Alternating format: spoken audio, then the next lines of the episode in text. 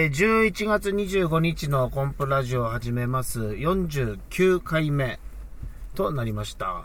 えー今日はですね、車を止めて、えー車の中でともやんと一緒に撮っていきます。よろしくお願いします。よろしくお願いします。テンション低いぜ。いや、なんかこのセブンイレブンというか、車止めて録画してるわけですけど、録音ね。うんうん。なんか怪しいね、二人。そうやね、遠目に見ると、うん何かの密売。いや、わからんけど。いや、なんかまあ、うん。でもこの時間にね。まあ、でかい駐車場やからいいよね。まだこれだけ駐車ね。場大きいし、うんで、ほら、周りに民家もないところだから、まあ、迷惑はかからんだろうなっていう感じはするけうどね。ん。まあ、ちゃんと買い物もしたし。この間、あの、一人でコンビニの駐車場で撮った時に、はあラジオ撮り終わって、一応やっぱりなんかこういうとこってさ、止めて何も買わずに帰るの嫌やねんか。うん。で、降りてなんか買おうかなってパッと降りたら、うんサラリーマン時代の後輩がばったり横に車止めてばっちりあってそこで。ああ。なんか、この光景見られとったらちょっと恥ずかしいなみたいな。ああ、まあ、ちょっと事情わからない人にはね、うんなんて言っていいかわからんもんね。で、その時は、その、今はほら、この録音する機械を、これでダッシュボードうんの上に置いてあるだけだけど、はいはいはいはいちゃんとスタンド垂れとったんの、前、あの車の中で。はいはいはいただ、司令塔的にさ、スタンドが立ってそこにこのマイクがついとるから、うん多分遠目に見るとビデオカメラみたいな。なんか盗撮しとんじゃねみたいな。それはなんか、さらにちょっとあれよね。なんか恥ずかしい感じやろ難しいね。ううんん。まあ、でも、こうやってね、とにかく少しの空いた時間でも利用して、僕たちは、まあ、お仕事であるこういったね、芸につながるラジオの収録であるとか、うん。まあ、あるいは原稿を書いたりとか、うん。まあ、なんかすごく忙しいね、毎日ね。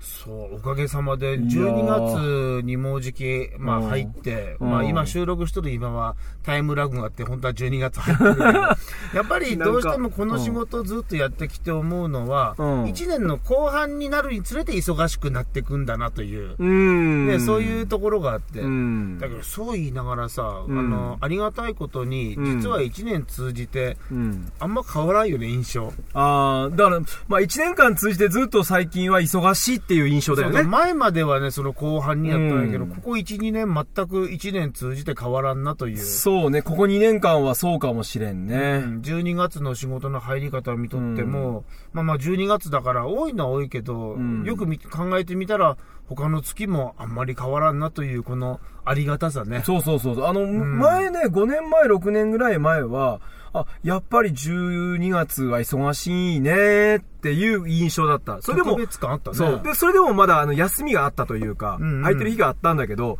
まあ、変な話、先月、やっとこ、あの、コンプレッサー通信もね、ちょっと拡大版になってきて、そうそうで、原稿書き上げたなと思ったら、今度締め切りがもう今月10日で、あともう9日間しかないしね。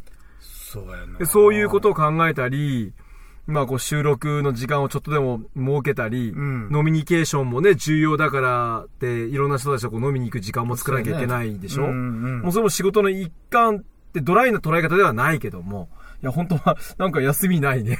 もうさ、この仕事始めるときにさ、うん。あの、どれだけ計算機叩いても、当然足りんわけでさ、家のローンとか生活とかさ、で、どうしようかな、もうアルバイト覚悟だと思って飛び込んでみたら景色が変わってね、うん。こうやってまさか、なんか平日になんかでもいろんなことやらなきゃいけない状況になるとは思いもせんで。もうアルバイトなんかしとる暇なんかちょっともないよね。そうそう、なんか今の状況が本当にありがたくてね。うんもうこれ以上何を望むんだろうって、望んだらバチ当たんじゃないかとか思うけどだけどここで足踏みしたらダメやからね。うん、そうやねん。で、またあの、マジックという芸能を選んだことも面白いね。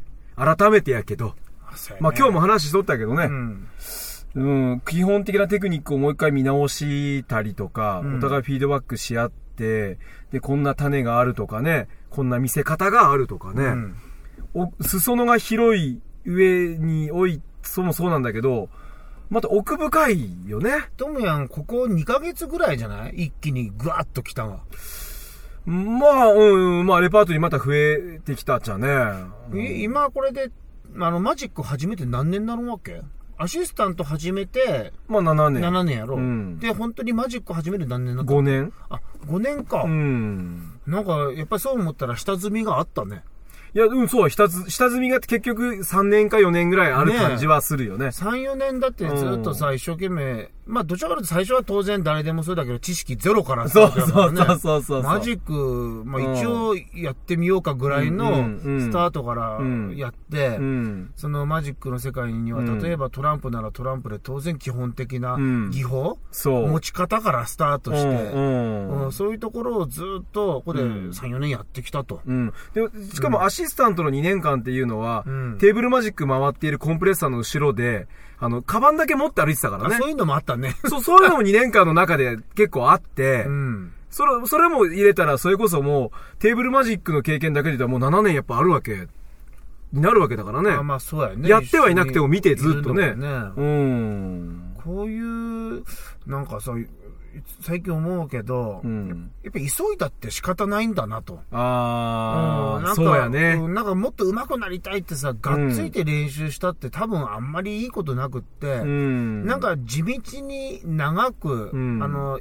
いつかそうなりたいんだぐらいのうん。感じの思いを持って地道にコツコツやっていく方がう、ん。なんかずっとうまくいかんでも、ある時急になんか変わっていくんだなと思って。ああ、うんそうやね。うんともやなんか見たらすごいそれ思うよね。ここ2ヶ月ぐらいですごいよね、なんか。ああ、ありがとうございます。ううんん。なんかね、やりたかったイメージがあったのにできなくて、うん。あのーなんかカチャカチャだったのが、だんだん、それがあの、イメージと追いついてきた感はちょっとある、自分の中ではね。できなかったことができる喜。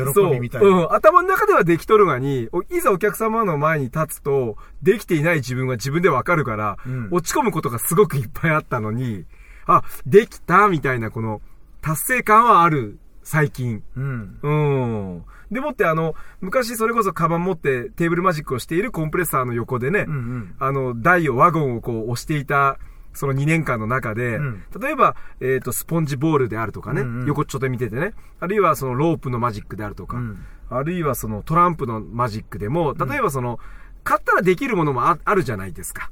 まあ、のとりあえず形になるもそう、のっていうのはあレイるよ、ね。ンボーデック的なね。うんうん。あそういう商品名としてあるじゃないですか。まあまああるよねうんでも、それですらこう見てて、自分でもできなかったのに、最近それがちゃんとこうできてくる喜びも感じてね、で、さらにまだこれもやりたい、あれもやりたいっていう。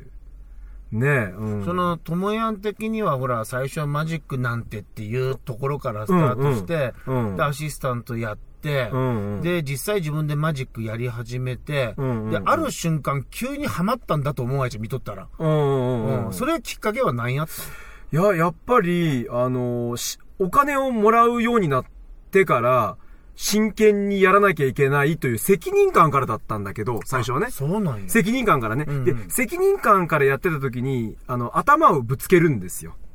なんていうか、責任感じゃダメなの。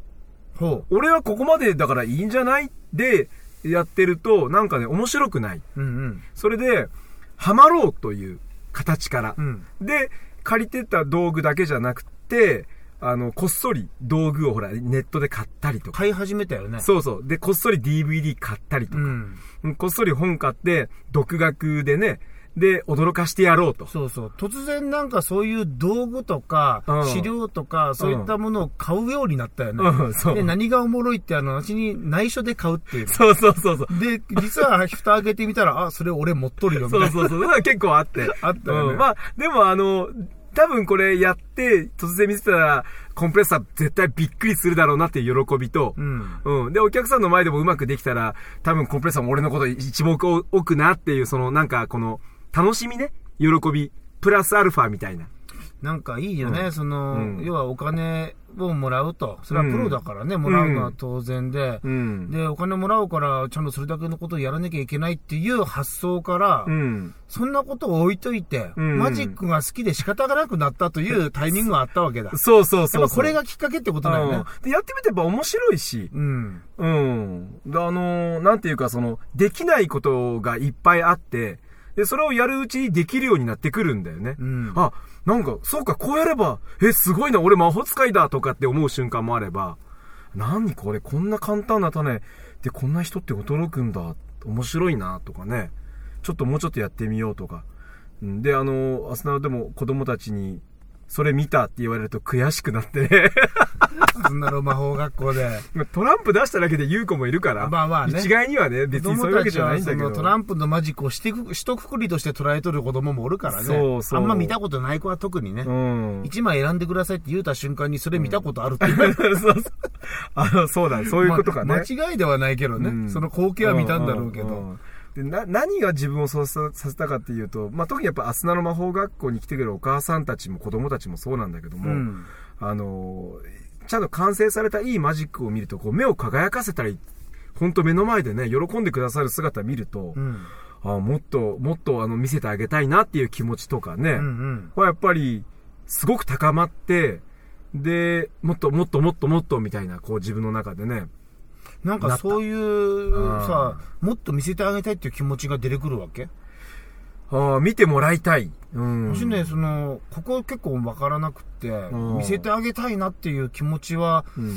実はあんまりないかもしれんあの。ー突き詰めるとね。ーいや、本当は持つべきなんだと思うし、うんそういう表現は必要なんだろうけど、うん。なんか自分と向き合って考えた時に結局自分が、うん。あ、もっとこのマジックやりたいと思ってこうやるみたいな。なもっとこのマジックで受けたいって思うとかさ。うん。で、結果そこを追求していく中で、うんあの、みんなが楽しんでくれたら、ああ、よかったっていう、うん。なんかその自分が、あの、一つやりたいものに対する評価が、うんその、笑顔とか笑い声とか拍手であって、うん。その評価を欲しいがためにやっとるわけじゃないっていう、この微妙なところ。ああ。うん。そうやね。まだ俺はそういう意味では評価をちゃんと気にしながらやっ、評価っていうか結果なんだろうね。営業マンやってたからかしら何でも結果を求めてしまって、うん。